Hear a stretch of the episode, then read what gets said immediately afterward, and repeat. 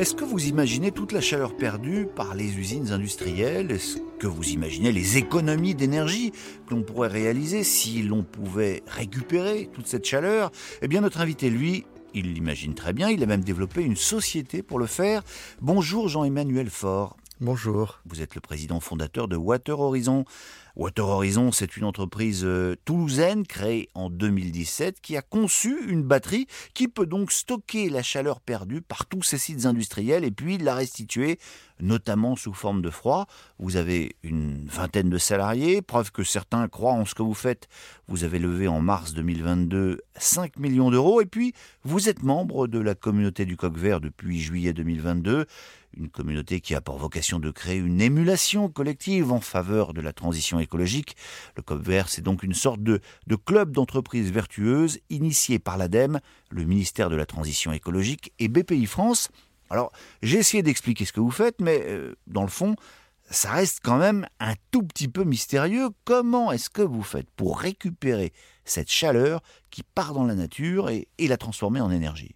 Alors, tout d'abord, il faut arriver à s'imaginer ce que c'est que cette chaleur. Donc, cette chaleur, on la définit comme fatale parce qu'elle est perdue.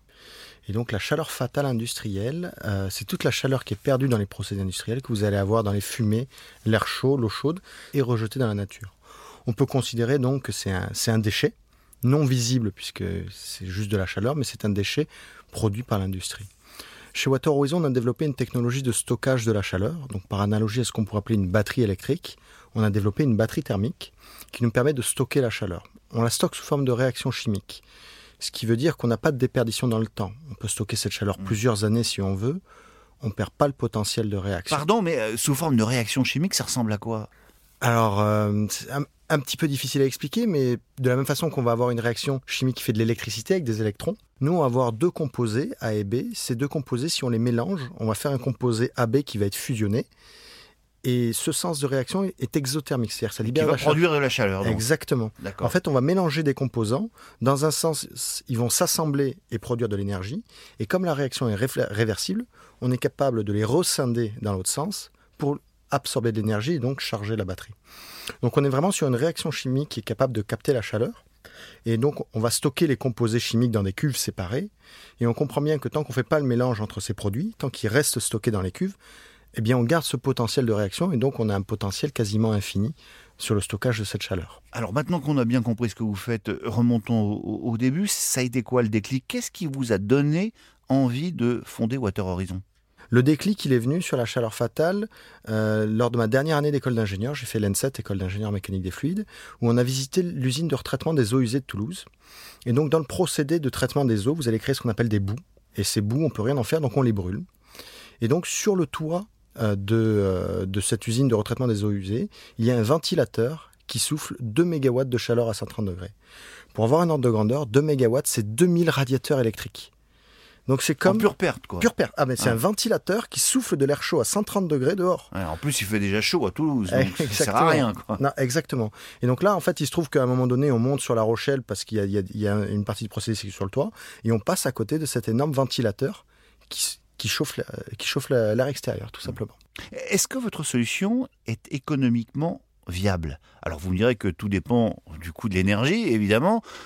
En ce moment, ça tombe particulièrement bien. Très, très, très, très bonne question. Nous, chez Water Horizon, on a vraiment eu cette vision de se dire le renouvelable, c'est bien, mais on ne pourra réellement faire la transition de l'industrie qu'à partir du moment où on est capable d'amener de la compétitivité dans le renouvelable.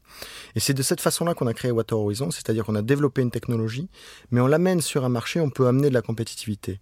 Water Horizon, on n'est pas équipementier, on est créateur de solutions où on va livrer de l'énergie, que ce soit du chaud ou du froid, à un prix qui sera compétitif par rapport à la solution déjà existante chez le consommateur. Alors vous avez décidé de rentrer dans la communauté du coq vert, euh, pour quelle raison? Alors le, coq vert, c'est une émanation du coup de plusieurs entités publiques euh, qui avaient vocation à réellement créer un label public qui permette de regrouper toutes les startups qui avaient une vocation, un impact sur l'écologie. Alors que ce soit du numérique, de l'industrie, euh, l'objectif derrière d'être entré dans cette communauté coq vert, c'est vraiment faire partie de cet ensemble de voix euh, de startups qui une vocation commune qui est de décarboner la France. Vous avez vraiment l'impression de faire partie d'une communauté, quoi ah ben, La communauté, elle va venir sur plusieurs accès. Le premier, ça va être une voie commune pour euh, exprimer nos difficultés. Il faut le dire aujourd'hui, euh, euh, notamment le volet industriel, la France a, du retard par rapport à d'autres pays en termes de compétitivité. une communauté sur, le, sur la, communication, sur le volet communication, et parler d'une seule voix sur quels sont les axes sur lesquels on peut améliorer l'écologie tout en gardant de la compétitivité, c'est très important. Et ensuite, un troisième volet qui est de communauté, qui est de, se passer les bons tuyaux sur comment échanger avec le public, comment arriver à, avoir les bons guichets, les bons interlocuteurs euh, pour faire passer les messages ou pour trouver les, les, bons points d'entrée. On échange les tuyaux entre les, entre les coques verts. Il faut, il faut, c'est mm. important.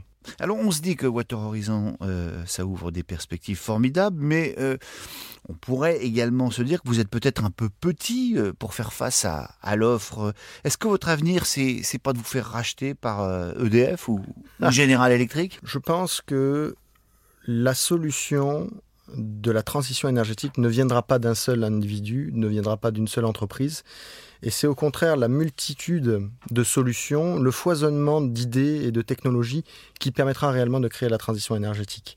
Et donc là où, on va dire, ces 30 dernières années, surtout en France, le secteur énergétique s'est regroupé sur quelques acteurs, la transition énergétique, elle, va devoir s'appuyer sur une multitude d'acteurs, dont j'espère Water Horizon fera partie. En tout cas, aujourd'hui, on, on essaie de mettre notre pierre à l'édifice.